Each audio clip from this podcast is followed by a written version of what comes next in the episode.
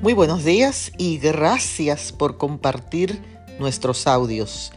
Leemos en el Evangelio según San Mateo el capítulo 5 y el verso 9. Bienaventurados los pacificadores, porque ellos serán llamados hijos de Dios. ¿Cuántos hoy están en guerra por no ceder y no ser suficientemente flexibles para perdonar y eliminar la hostilidad sin buscar la armonía y la reconciliación. Según el diccionario Larousse, define el verbo pacificar como establecer la paz en un lugar que había guerra o entre varias personas que están en conflicto. Para ser un pacificador se tiene que tener el espíritu de paz. Pero ¿cómo llego a convertirme en un pacificador?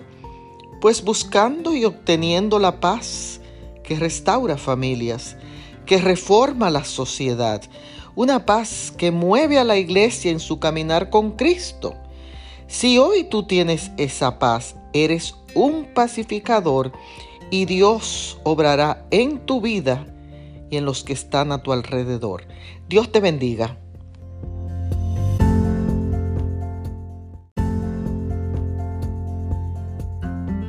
Muy buenos días y gracias por compartir nuestros audios. Leemos en el Evangelio según San Mateo el capítulo 5 y el verso 9. Bienaventurados los pacificadores, porque ellos serán llamados hijos de Dios. ¿Cuántos hoy están en guerra por no ceder y no ser suficientemente flexibles para perdonar y eliminar la hostilidad sin buscar la armonía y la reconciliación? Según el diccionario Larousse, define el verbo pacificar como establecer la paz en un lugar que había guerra o entre varias personas que están en conflicto. Para ser un pacificador se tiene que tener el espíritu de paz.